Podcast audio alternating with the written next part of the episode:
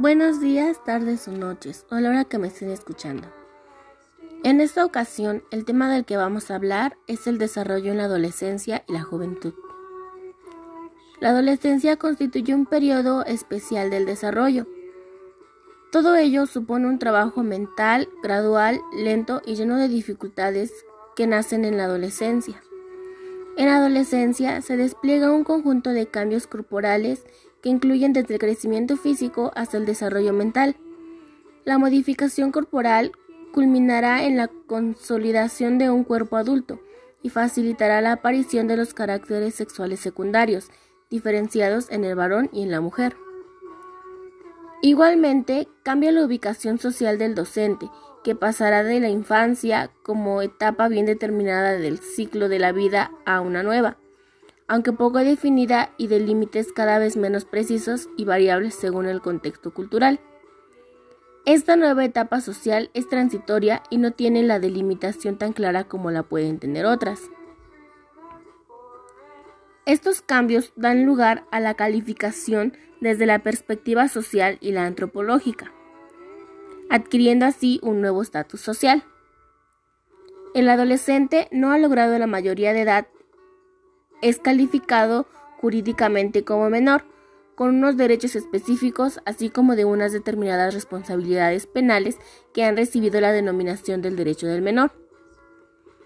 La adolescencia sería la etapa de la vida que por sus características de crisis del desarrollo presenta un potencial mayor de trastornos en múltiples áreas que la hace susceptible de manifestaciones patológicas.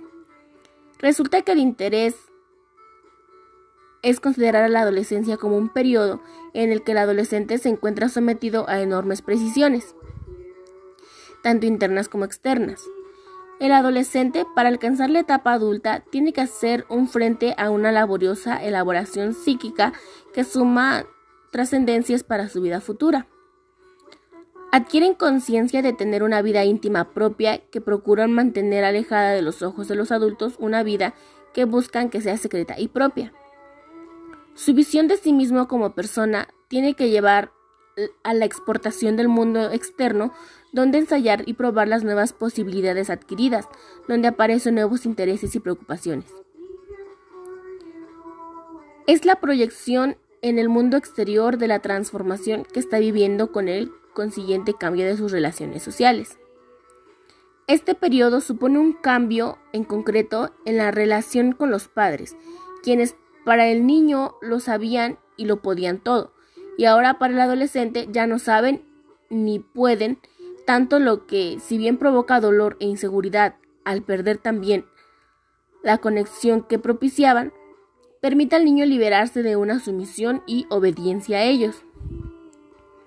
Este cambio es dividido como una pérdida y se expande a sus creencias, relaciones de objeto y al mundo en general, tal como conocía el niño. El niño necesitaba tomarse un tiempo para determinar de asumir y conformarse a esos cambios, en definitiva, para aceptarse a sí mismo. Pero solo llega a la conformidad mediante un largo proceso de duelos a través del cual puede tolerar renunciar a su cuerpo de niño y abandonar la fantasía omnipotente de la bisexualidad. El niño pierde tiempo para crecer y deja de ser niño. Gracias por escuchar este este pequeño resumen de este tema. Eh, la próxima vez hablaremos de la segunda parte que, del desarrollo de la adolescencia y la juventud.